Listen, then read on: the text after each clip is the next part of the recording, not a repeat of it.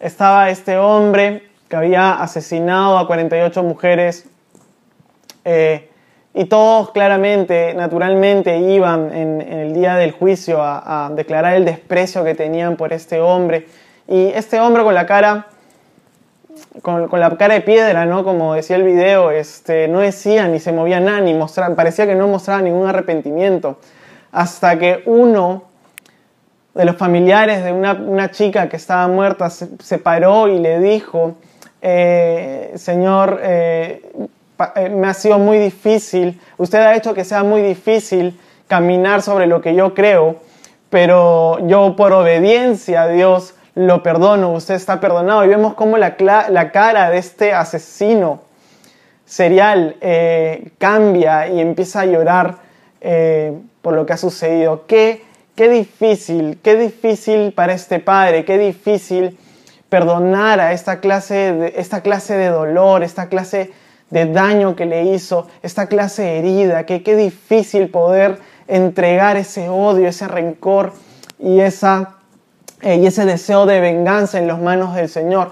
Qué difícil situación, pero yo creo y pienso que realmente el cristianismo se trata, se trata de eso pienso esto, ser cristiano duele, pero perdonar es bueno. Y hoy día vamos a hablar acerca del perdón, hoy día vamos a hablar acerca de los beneficios de perdonar, de perdonar al agresor, de perdonar las heridas. No es el único cristiano que ha tenido una vida muy difícil y que ha tenido que perdonar. Les quiero contar la historia de Joyce Meyer. La vez pasada en, la clase número 3 hablamos un poco acerca de ella. Ella fue una mujer que fue abusada sexualmente desde, desde que tenía uso de razón hasta los 18 años por su padre. Su padre, eh, si escuchan su testimonio, les va a conmover mucho porque eh, se ve el, dolor y el sufrimiento que ella pasa cada vez que su padre la tocaba o, cada vez que su padre se sobrepasaba sobre ella. Dice que eh, un día su mamá la, vio, vio esta situación y su mamá se fue corriendo y no dijo nada. Entonces ella empezó a guardar un rencor hacia su padre y hacia su madre porque su madre no hizo nada. Y, su padre la maltrataba de esa, de esa manera. Eh, finalmente ella, ella conoce al Señor y, ella cuenta que pasó eh, muchas cosas con Dios para poder sanar su corazón, pero llegó a un punto donde tenía que perdonar y perdonó a su padre, pero lo llevó a perdonar. Nos cuenta ella que fue un proceso muy difícil, fue un proceso muy doloroso, pero finalmente lo logró hacer. Y en un momento, eh, cuando ella ya tenía el ministerio, porque ella es predicadora, es una de las mejores predicadoras del mundo, eh, cuando ya empezó el ministerio, eh, ella cuenta que Dios en su corazón le dijo, su padre y su madre ya eran ancianos, le dijo en su corazón que los lleve a vivir cerca a ella. Y ella no quería hacer esto, no quería hacer esto porque a, pesar de que sentía que había perdonado a su padre, no lo había hecho por completo. Así que finalmente accedió y obedeció al Señor, a pesar de que buscó muchas maneras de no hacerlo. Y trajo a sus padres a su ciudad, les compró una casa, les compró un auto, eh, porque había prosperado mucho y, este, y sus padres empezaron a ir a la iglesia, donde, al ministerio donde ella iba. Eh, y después de tres años dice que eh, un día su padre la llama y, y le dijo que quería hablar con ella. Y ella va y su padre le pide perdón por todo el daño que le había hecho. Luego de eso su padre se convierte a Jesús, fue bautizado y finalmente la relación fue completamente sanada y restaurada. Incluso ella dice que su padre le da besos en la mejilla y, no había ningún problema. ¿no? Qué difícil también esta situación, pero finalmente lo hizo. Y quiero contarles la historia de Jim y Elizabeth Elliot. Ellos eran misioneros, misioneros cristianos también. Eh, nos cuenta que, su historia nos cuenta que Jim fue al Ecuador a una tribu eh, que estaba alejada de la civilización para poder predicarles el Evangelio. Resulta que 10 hombres salieron, con, él, fue con cinco misioneros, 10 hombres de la tribu salieron con eh, lanzas y los mataron y los acribillaron a, los, a, estos, a todos estos misioneros. Resulta que después de un tiempo su esposa conoce a mujeres de esta tribu y las mujeres la llevan a esta, tribu y su esposa, eh, Elizabeth, los perdona y les predica el Evangelio. Queridos amigos, ser cristiano duele, pero perdonar es muy bueno. Eh, yo creo que el nivel más alto del cristianismo, creo que el nivel más puro o, realmente el, verdadero cristiano es la persona que llega a perdonar ese nivel como estos hombres. Porque perdonar ese nivel es perdonar como el Señor Jesucristo lo hizo. Y las clases pasadas yo le decía que teníamos que romper este ídolo de estereotipo de hombre, que tenemos que ser perfecto y bueno o, lo que sea. Eh, eh, un hombre perfecto y exitoso eh, y empezar a caminar hacia la imagen del Señor Jesucristo. Y cuando me refería que teníamos que caminar a la imagen del Señor Jesucristo y apuntar a ser como Él, como si Él fuera nuestra meta, específicamente me refería a esto. Específicamente me refería a, a poder transmitir un amor incondicional y un perdón incondicional a las personas que nos han hecho daño. Ese es el camino, esos son los pasos que tenemos que seguir como cristianos. El cristianismo se fundó bajo la base del perdón de Dios y se construye y se expande bajo la base del perdón también. Entonces, la mejor forma en que puedes mostrar tu cristianismo, si tú dices que sigues al Señor y que quieres seguir sus pasos y quieres obedecerlo y lo amas, es perdonando. La mejor forma de mostrarle este mundo, en tu trabajo, en tu familia, en todas las cosas que haces y emprendes, la mejor forma de mostrar a Jesucristo es con el perdón. Pero ¿qué es el perdón? El perdón es dar por cancelada una deuda que tienen contra ti. El perdón es renunciar al deseo de venganza, al deseo de retribuir el daño y el dolor que te han hecho. El, perdón es eh, eliminar el rencor y el odio destruir la, semilla de amargura que se ha sembrado en tu corazón por la herida que te han hecho. El perdón es dar por cancelada las deudas que tienen contra ti. Y eso es lo que el Señor Jesucristo ha hecho con nosotros. Nosotros teníamos una deuda con Dios por nuestros pecados, pero a la hora de Jesús morir en la cruz, Él pagó esa deuda y así es como nosotros hemos obtenido el perdón de nuestros pecados. Entonces, eso significa perdonar. Perdonar significa dar por cancelado una deuda que tienen contra ti. Mira lo que dice Romanos 5, 12. Dice, cuando Adán pecó, el pecado entró en el mundo, el pecado de Adán introdujo la muerte, de modo que la muerte se extendió a todos porque todos pecaron. ¿Qué nos está diciendo? Nos está diciendo que el pecado es como un virus, ¿no? Es como una infección que se ha, que se ha propagado por toda la humanidad, que se ha transferido de un ser humano a otro. El pecado es como un virus, es, se ha contagiado entre todos los seres humanos. Y todos hemos pecado, es decir, nuestro pecado viene por, eh, por el pecado de otros también. Entonces, todos hemos pecado, todos hemos ofendido en alguna vez en nuestra vida, pero a la vez todos hemos recibido ofensas. Si tú eres un ser humano, si tú respiras, si tú abres los ojos cada mañana, de todas maneras en tu vida has recibido una ofensa o vas a recibir una ofensa en algún momento. Entonces, todos recibimos ofensas porque todos hemos, hemos pecado, pero a la vez todos ofendemos porque todos hemos pecado. Algunas veces hemos sido víctimas de las ofensas y los pecados de los demás, pero otras veces nosotros hemos sido los victimarios y los que hemos ofendido a los demás. Por eso, Romanos, perdón, vamos a Romanos 5, 18, 19, un poco más abajo, dice, así es, un solo pecado de Adán trae condenación para todos, pero un solo acto de justicia de Cristo trae una relación correcta con Dios y vida nueva para todos. Por un solo, uno solo que desobedeció a Dios, muchos pasaron a ser pecadores pero por uno solo que obedeció a Dios, muchos serán declarados justos. ¿Qué significa esto? Que todos hemos pecado, todos hemos ofendido a, alguien y todos hemos recibido ofensas. Pero Jesucristo, a pesar de que Él fue ofendido, a pesar de que Él recibió castigo eh, y, la ira y la maldad del ser humano en su cuerpo, a pesar de que, las personas pecaron contra Él, nosotros todos hemos pecado contra Él porque, lo, porque Él era inocente. Jesucristo nunca pecó, nunca hizo nada malo y fue inocente, fue inocente y fue a morir a la cruz. Nosotros pecamos contra Él, pero Él nunca pecó. Jesucristo nunca pecó. Él a pesar de haber recibido el pecado de los hombres rompió, rompió el ciclo, él rompió la cadena de destrucción, él mató el virus del pecado, porque interrumpió su proceso de transferencia. Porque a pesar de morir y siendo inocente, él nunca pecó, recibió el pecado y las ofensas de los demás, pero él nunca transfirió la ofensa y el pecado a otros.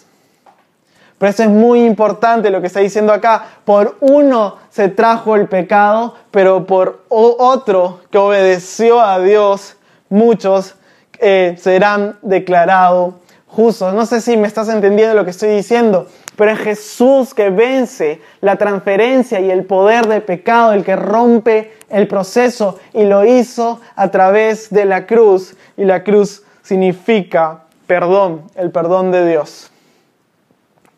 En Mateo 11, 28, 30, Jesús declara eh, esto de él mismo. Dice, luego dijo Jesús, vengan a mí todos los que están cansados y llevan cargas pesadas y yo les daré descanso. Pónganse mi yugo y déjenme enseñarles, porque yo soy humilde y tierno de corazón y encontrarán descanso para el alma, pues para el alma, pues mi yugo es fácil de llevar y la carga que les doy es liviana.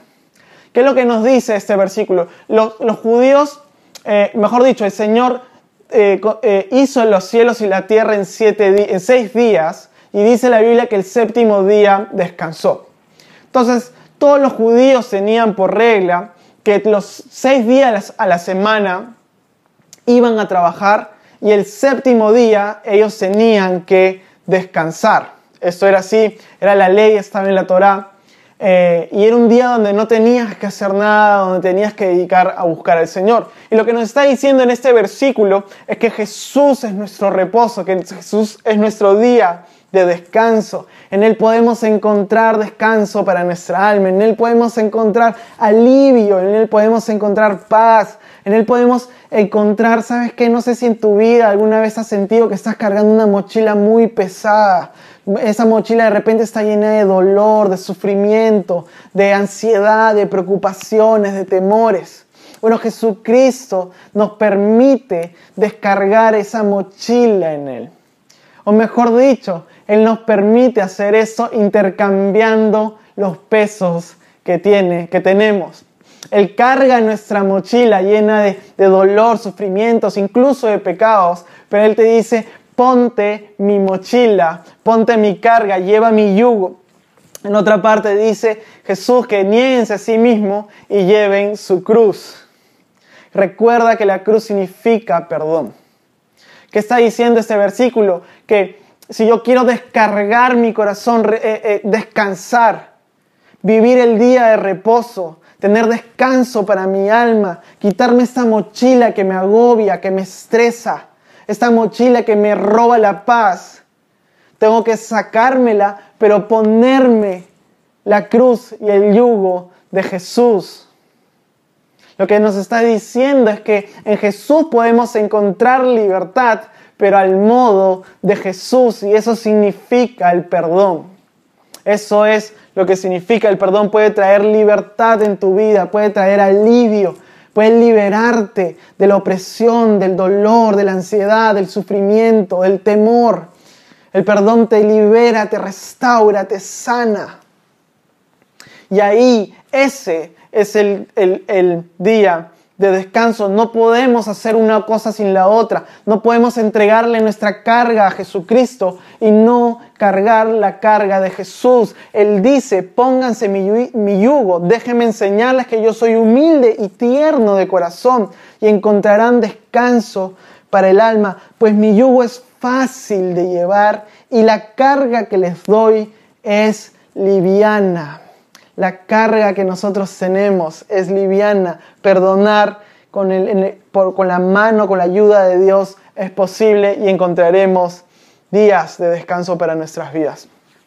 Eh, los judíos, aparte de los siete días que tenían para, para descansar, eh, seis días para trabajar y el séptimo día para descansar, también tenían una fiesta que era cada siete años, que era la fiesta, eh, que era una fiesta donde dejaban descansar a la tierra, es decir, ellos tenían que trabajar seis años y el séptimo año no podían sembrar la tierra.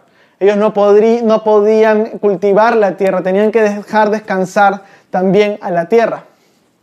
Pero, si tú, eh, además de esa fiesta o esa celebración, tenían otra celebración que era eh, siete veces esos siete años. o sea, 49 años después, en el año 50, era, se llamaba la fiesta del jubileo, tenían una fiesta que se llamaba la fiesta del jubileo. Es decir, de cada 50 años tenían una fiesta, 70, 7 por 7, 49 años. En el año 50 tenían una fiesta que se llamaba la fiesta del jubileo. Jubileo es, eh, viene la palabra que es shofar, que es trompeta. Y en esta fiesta ellas celebraban de una manera muy peculiar porque Dios le había mandado que celebren de esta manera lo que hacían es tocar un shofar, una trompeta durante todo eh, el día y lo que declaraban era un día de liberación, un día de perdón. Lo que tenían que hacer todas las personas ese día eran devolver las tierras que se habían comprado al dueño original. Esa era una de las cosas que tenían que hacer. Lo segundo es que tenían que liberar a todos sus hermanos que eran que eran este, esclavos, que eran, que eran sus sirvientes. Los tenían que liberar. Y lo tercero es que tenían que dar por saldadas todas las deudas. Liberaban a todos los deudores. Esto era lo maravilloso del año de jubileo. Si tú tenías una deuda, esa deuda se declaraba como cancelada si tú habías vendido una posesión tuya, un terreno tuyo, porque tuviste problemas y tenías que necesitar ese dinero, esa, esa tierra te la tenían que devolver. Si tú tuviste que vender tu familia como esclavos o como siervos y venderte a ti mismo para pagar una deuda, después de 50 años tú eras libre. Algo que también tenían que hacer claramente es no cultivar y descansar ese año del trabajo y dejar que la tierra también descanse. Que es lo que nos enseña el, año del jubileo? Nos enseña que cuando nosotros liberamos las deudas que tienen con nosotros, si nosotros liberamos a los que hemos esclavizado con nuestro odio y nuestro rencor, vamos a encontrar descanso para nuestra alma, vamos a encontrar descanso para nuestro corazón, vamos a encontrar alivio y sanidad para nuestras vidas. Eso es lo que nos enseña el año del jubileo. Ahora, el día que se tenía que celebrar el año del jubileo era el día, el mes, era el día 10 del mes 7. Era el día 10 del mes 7 del calendario judío. Y ese día se llama el día del perdón. se llama el día del perdón. Es el, ahora conocido Yom Kippur para todos los judíos. Y el día del perdón era un día que Dios había declarado que Él perdonaría a todos los pecados de Israel, a todos los pecados de sus pueblos. Entonces ese día se celebraba que Dios había perdonado mis pecados, pero también que yo perdonaba las deudas de los demás y liberaba a los demás. Eso es lo que nos enseña el año del jubileo y la fiesta de celebración es eh, Jesús, en una ocasión vinieron sus discípulos ya hablando acerca de, del perdón eh, y empezaron a hablar de este tema y Pedro les preguntó en, Mateo 18, el 21 al 35, le preguntó acerca de este tema, ¿no? de, acerca del perdón y el Señor Jesucristo le respondió y le contó una parábola. Vamos a leerlo. Mateo 18, 21. Dice, Luego Pedro se acercó y preguntó, Señor, ¿cuántas veces debo perdonar a alguien que peca contra mí? ¿Siete veces? No siete, respondió Jesús, sino setenta veces siete. Setenta veces siete. ¿Cuánto es 70? 49, 490, 70 veces 7, 70, 7, 7, 70, 49, 50. Espero que tú también ya hayas visto la conexión. Sé cuántos, cuánto tiempo. Eh, los números no están por gusto en la Biblia. 70 veces 7. Seguramente Jesús estaba haciendo una referencia al año del jubileo. Pero bueno, sigamos. Dice, por lo tanto, el reino del cielo se puede comparar a un rey que decidió poner al día las cuentas con los siervos que le habían pedido prestado dinero. En el proceso le trajeron a uno de sus deudores que le, había, que le debía millones, recuerden eso, millones de monedas de plata. No podía pagar, así que su amo ordenó que lo vendieran, junto con su esposa, sus hijos y todo lo que poseía, para pagar las deudas. El hombre cayó de rodillas ante su amo y le suplicó, por favor, tenme paciencia y te lo pagaré todo. Entonces el, el, amo sintió mucha lástima por él y lo liberó y le perdonó las deudas. Pero cuando el hombre salió de la presencia del rey, fue a buscar a un compañero, también siervo, que le debía, eh, que le debía, que le debía unos unas cuantas monedas. Eso es lo que dice el versículo. Aquí me comí esa parte. El compañero cayó de rodillas ante él y le rogó que le diera un poco más de tiempo. Ten paciencia conmigo y yo te pagaré, le suplicó. Pero el acreedor no estaba dispuesto a esperar. Hizo arrestar al hombre y lo puso en prisión hasta que, toda, hasta que pagara toda la deuda. Cuando algunos de los otros siervos vieron esto, se disgustaron mucho. Fueron ante el rey y le contaron todo lo que había sucedido. Entonces el rey llamó al hombre al que había perdonado y le dijo, siervo malo, te perdoné esa tremenda deuda porque me lo rogaste. ¿No deberías haber tenido compasión de tu compañero así como yo tuve compasión de ti? Entonces el rey, enojado, envió al hombre a la prisión para que lo torturaran hasta que pagare toda la deuda. Eso es lo que les hará mi Padre Celestial a ustedes si no perdonan sus deudas. Esta es una historia muy interesante. Jesús empieza a contar esta parábola de este hombre que debía millones, millones de monedas a este rey. Eh, y, cuando este, eh, y cuando este hombre se rodilla y le pide perdón al rey y, clama por misericordia, el rey le da misericordia y lo perdona la deuda. Lo, lo libera y se olvida el rey de esa deuda. Pero este hombre apenas sale de la presencia del rey, va donde otra persona que le debía y la Biblia dice que lo empieza a estrangular, lo empezó a, tratar con odio, lo empezó a tratar con rencor y le empezó a decir que pague toda la deuda que tenía con él. Y la Biblia nos cuenta acá en este versículo que lo metió en la cárcel porque no tenía para pagarlo hasta que pagara. Y el rey se molestó mucho porque este hombre no mostró la misericordia que el rey le había mostrado a él. Ahora, la deuda que tenían con él era mucho más pequeña que la deuda que él tenía con el rey. ¿Sabes por qué nos cuesta perdonar mucho? Nos cuesta perdonar mucho porque creemos que es injusto. Nos cuesta perdonar mucho porque eh, creemos que la persona que nos ha hecho daño, creemos que la persona que nos ha agredido merece nuestro odio y merece nuestro rencor. Y así de esa manera nosotros justificamos nuestro odio y nuestro rencor hacia esta persona, porque creemos que esta persona se lo merece. Eh, eh, y estamos aplicando nuestra propia justicia. Y, yo me acuerdo haberles dicho clases pasadas que cuando tú aplicas tu propia justicia, te quedas con eso, solo con tu justicia. Y tu justicia es muy pequeña con respecto a la justicia de Dios. Por eso debemos someternos a lo que nos dice la palabra de Dios, someternos a lo que el Señor Jesucristo nos enseña. La justicia está representada casi siempre por una balanza. Esta balanza nos enseña equidad, que debe haber igualdad, que debe haber igualdad de peso cuando uno evalúa los asuntos, ¿no? Entonces, si Dios nos ha perdonado, seguiría siendo justo haber sido perdonado sin merecerlo y no perdonar al que no lo merece? ¿Seguiría siendo justo si tú has sido perdonado sin merecerlo y que tú no perdones al que no merece ser perdonado? Claramente no seguiría siendo injusto. Entonces cuando nosotros nos negamos a perdonar, en realidad estamos actuando con injusticia, porque nosotros hemos sido perdonados.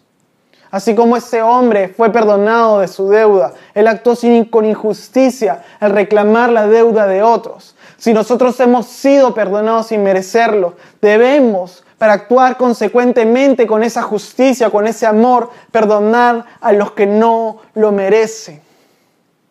Por eso el Señor Jesucristo le, eh, eh, eh, cuenta esta parábola para reclamar eso. Mira lo que dice Marcos 11, 25. Dice, y cuando estén orando, Jesús estaba hablando, dice, nos está enseñando acerca de la oración. Y cuando estén orando, si tienen algo contra alguien, perdonen, para que también su Padre que está en el cielo les perdone a ustedes sus pecados. Ahora, no es que es una condición para que Dios perdone nuestros pecados, sino que no perdonar también es un pecado, porque como te acabo de explicar, actúas en base a la injusticia. Entonces, no perdonar, no soltar la deuda de los demás, también es un pecado. Y no es que Dios no te va a perdonar si es que no perdonas, sino es que no te puede perdonar porque no estás no estás pidiendo perdón con sinceridad. Eh, cuando Daniela y yo nos peleamos y uno de los dos viene, que, sabe que ha hecho algo malo, viene y pide perdón al otro, siempre hacemos esta pregunta, ¿por qué me estás pidiendo perdón? Bueno, generalmente yo soy, yo soy el que más hago esta pregunta. Pero, ¿por qué estás pidiendo perdón? Y, la respuesta la buscamos porque queremos que la persona nos responda con una manera sincera, ¿no? Que la persona, que en este caso mi esposa me, diga realmente y se dé cuenta cuál fue lo, qué fue lo que hizo que me hizo, que me hizo daño. ¿Qué fue lo que ella hizo que resultó ofendiéndome a mí? Entonces, cuando nos acercamos a Dios diciéndole, Señor, perdona mis pecados, pero no queremos perdonar, nos estamos acercando a Dios como diciendo, Señor, te pido perdón por esto, pero por esto no, porque esto para mí es correcto y está bien. Entonces no estoy pidiendo un perdón real y sincero, si soy consciente de que la falta de perdón es pecado también, que, ofende, o mejor dicho, que no está eh, alineado con los planes de Dios para nuestra vida. que Jesús lo mandó, Jesús dijo que debemos perdonar así como Dios nos ha perdonado. Entonces, el primer paso para perdonar es entender que yo he sido perdonado de todos mis pecados y que debo entregar ese perdón a los demás también. Uno no entrega algo que no tiene. Pero cuando tú eres consciente de que has sido perdonado de todos tus pecados, puedes perdonar a los demás. ¿Por qué? Recuerda que este hombre debía un millón de monedas al, rey que representa a Dios pero a él le debían unas cuantas pocas. Eso quiere decir que lo que nosotros le debíamos al Señor con nuestros pecados es muchísimo más grande que todas las ofensas que nosotros vamos a recibir en este mundo o todas las heridas que nos van a hacer. De repente tú puedes eh, decir en tu corazón, pero la ofensa que a mí me han hecho, la herida, la agresión que yo he recibido es mucho más profunda de las cosas malas que yo he hecho. Y desde esa perspectiva tal vez tengas razón. Pero si tú sumas todos tus pecados pasados, presentes y futuros, y sumas toda la gracia y el perdón de Dios y todas las cosas buenas que el Señor te da sin que tú lo merezcas, probablemente tu deuda con Dios sea muchísimo más grande. Por eso debes ser consciente de todo lo que Dios te ha perdonado. El primer paso para empezar a perdonar Debes concientizarte de que Dios te ha perdonado una deuda muy, muy grande. Nosotros merecemos el infierno. No merecemos la gracia de Dios, pero el Señor en su misericordia y su amor nos ha rescatado. Amén. ¿A quién, ¿A quién le gustaría invertir en algo y perder dinero? A nadie, yo creo. A todos nos gustaría invertir algo de dinero y ganar mucho dinero. Ahora, perdonar cuesta bastante, ¿cierto? Perdonar cuesta un montón. Hay una gran inversión que hacer, o cuesta bastante, pero no perdonar nos va a costar muchísimo más.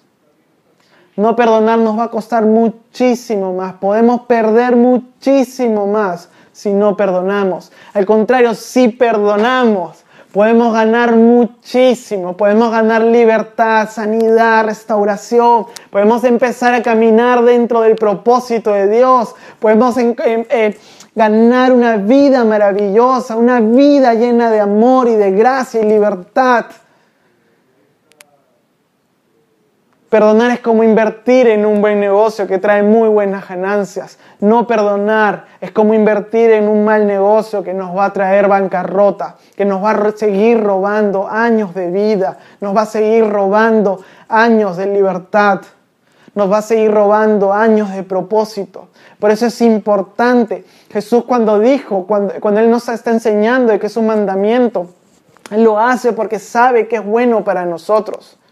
Sabe que perdonar es lo que necesitamos en nuestro corazón para ser libres. Sabe que perdonar nos va a traer restauración y sanidad. Entonces míralo como es, como, como, como te enseño en este momento. Perdonar cuesta, pero no perdonar costará muchísimo más. Si perdonar cuesta, no perdonar costará mucho más. ¿Por qué costará? Porque la falta de perdón nos ata a la herida y al agresor. La falta de perdón te ata, va a atar tu vida a, a, esta herida y también al agresor.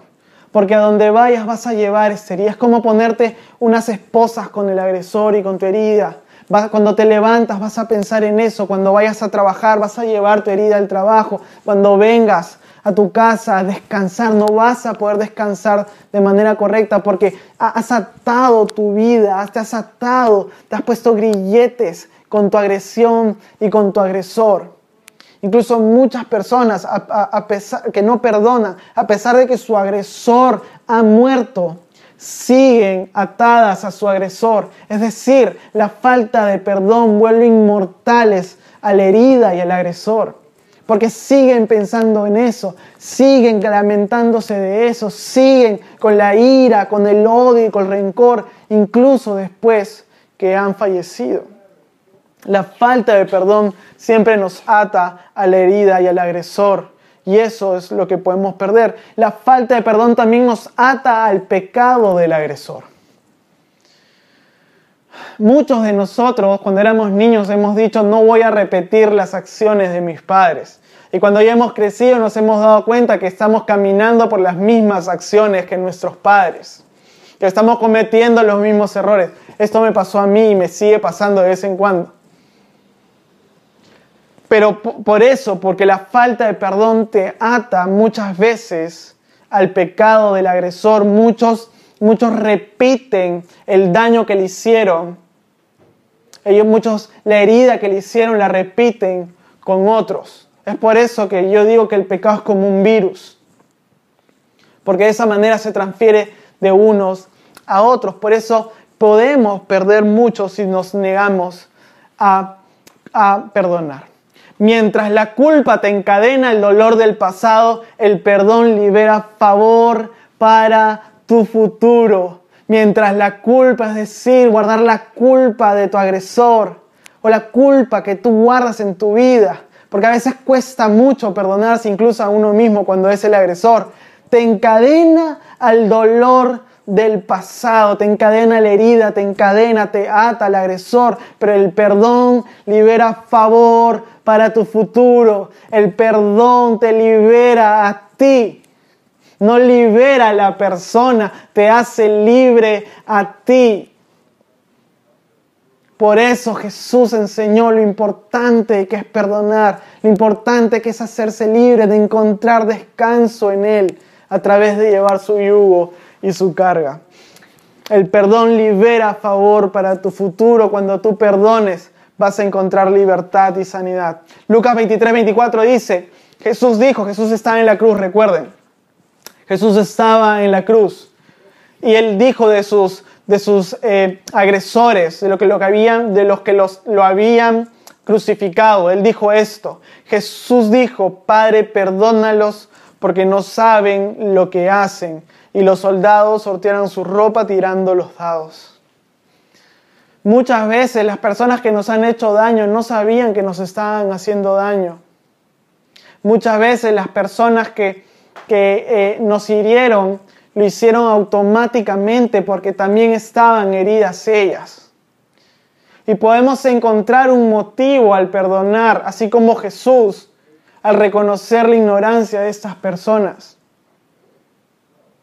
Al reconocer que muchas de ellas no lo hicieron con la intención, así como nosotros cometemos errores y nuestros motivos o nuestra intención no es, no es hacer el error o hacer daño porque somos víctimas de la atadura del pecado y somos, eh, no es que justifique, no, no, estamos justificando el pecado, pero podemos encontrar una razón o el motivo que los ha movido a hacernos daño. Entonces Jesús dice acá, Padre, perdónalos porque no saben lo que hacen. Y los soldados sortearon su ropa. ¿Por qué? Porque la ofensa es un evento, pero vivir ofendido es una decisión. De repente tú no puedes eh, controlar todos los eventos que suceden alrededor tuyo, pero sí puedes controlar los eventos que suceden en tu interior. La ofensa es un evento, pero vivir ofendido es una decisión. Por eso el perdonar es una decisión de obediencia. Amén. Así por terminar. ¿Cómo perdonar? ¿Cómo podemos perdonar? Primero quiero que sepas que perdonar es un proceso, no es un evento. A muchos de nosotros nos va a tomar eh, días, semanas, incluso años. Pero hay que seguir intentándolo, intentándolo, intentándolo. Seguir buscando ser obediente al Señor, seguir decidiendo perdonar.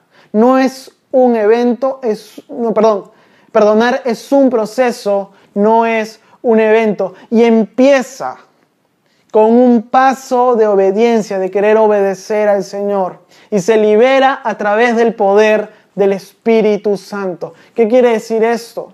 Que se empieza con una decisión en mi corazón. Yo voy a decidir, Señor, ser obediente y por fe voy a perdonar a esa persona, a pesar que el día de hoy no lo sienta.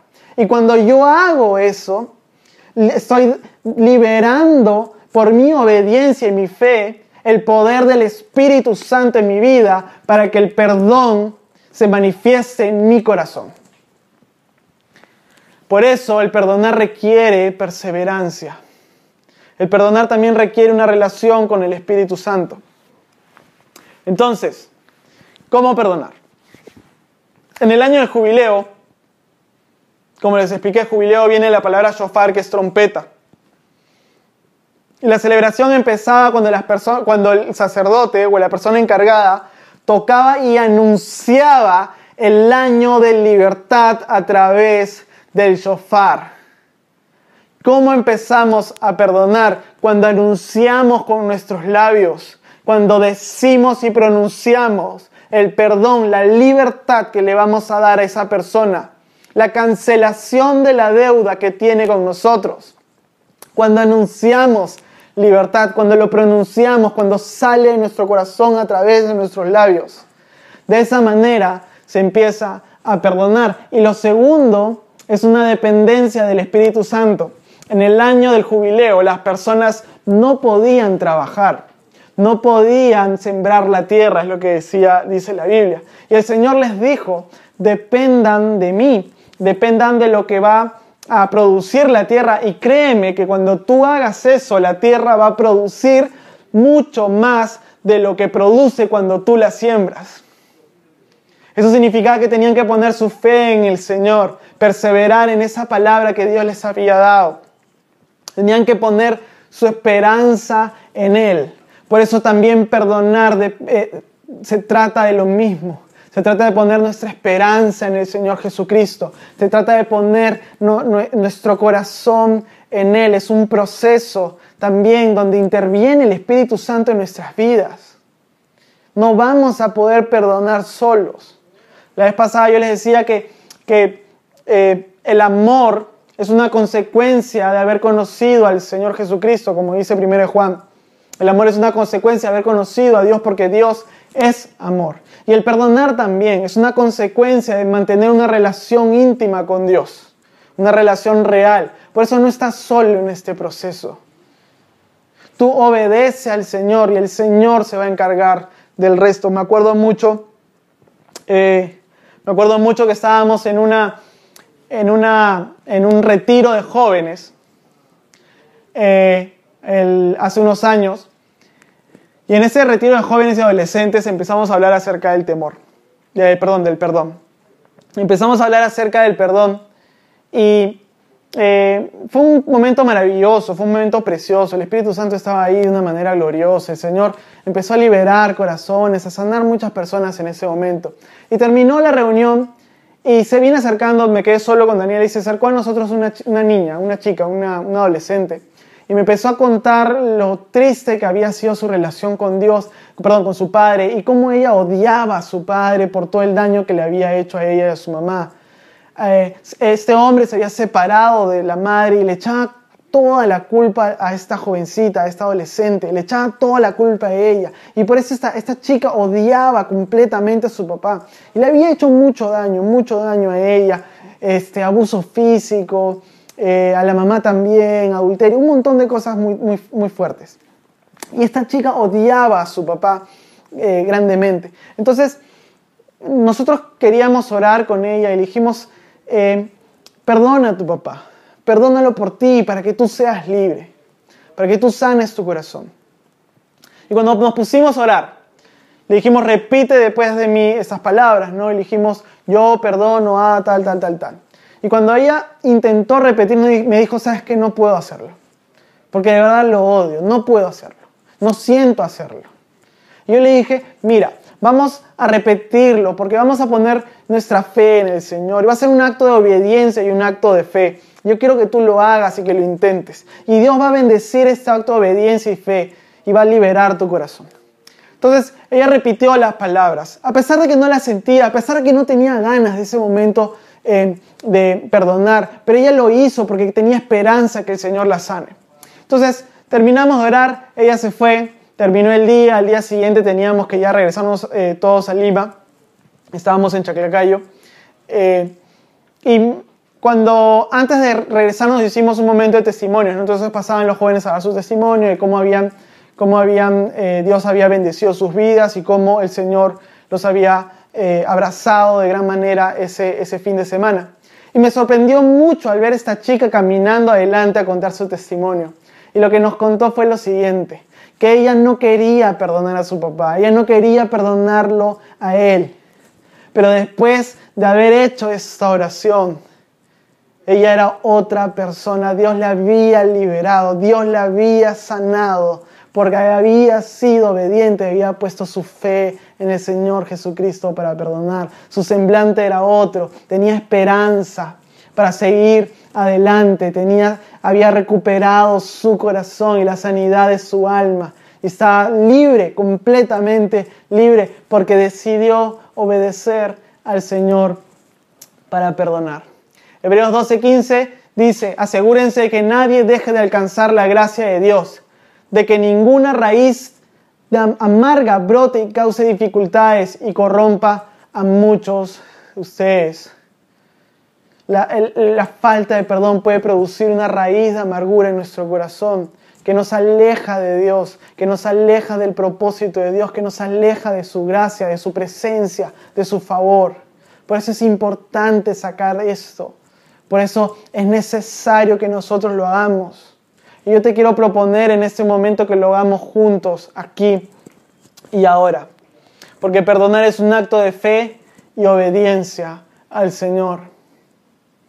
Yo quiero que en este momento, en tu corazón donde estás, en este momento, tú puedas perdonar a todas las personas que te han hecho daño. No dejes pasar esto para mañana. No dejes pasar esto para otro momento porque Dios te quiere hacer libre el día de hoy. Y el Señor me ha mandado aquí a decirte que Él te quiere hacer libre hoy. Y solo está esperando un paso de obediencia y fe. Solo está esperando un paso de obediencia y fe. Hoy el Señor te pide que perdones al agresor. Perdónalo y vas a ser libre porque vas a ganar mucho perdonando. Ya no mires atrás, no mires el pasado, pon tus ojos en Jesús en este momento. Pon tus ojos en Cristo, no en el dolor, no en la ofensa, no en la deuda, no en la agresión ni en la herida. Pon tus ojos en Jesús, que te está diciendo, dame esa carga que estás cargando, dame ese peso, dame esa preocupación, esa ansiedad, ese dolor. Dame eso que, te está, que no te permite tener una vida feliz. Perdona el día de hoy. Perdona a tus agresores el día de hoy. Yo tengo personas que, que perdonar. Todos tenemos personas que, perdonar, porque todos nos ofendemos de vez en cuando. A veces son ofensas chiquitas, a veces son ofensas muy grandes. Pero no importa el tamaño de la ofensa, lo importante es obedecer al Señor, porque es bueno. A veces ser cristiano duele, pero perdonar es bueno, porque nos libera y nos restaura. Entonces, antes de terminar la reunión, Estamos temprano todavía. Quiero que hagamos esta oración. Que tú en tu corazón en este momento hagas esta oración. Y que liberes a tu agresor. Que lo liberes de tu vida. Que te saques de la atadura y los grilletes. De la herida y del agresor.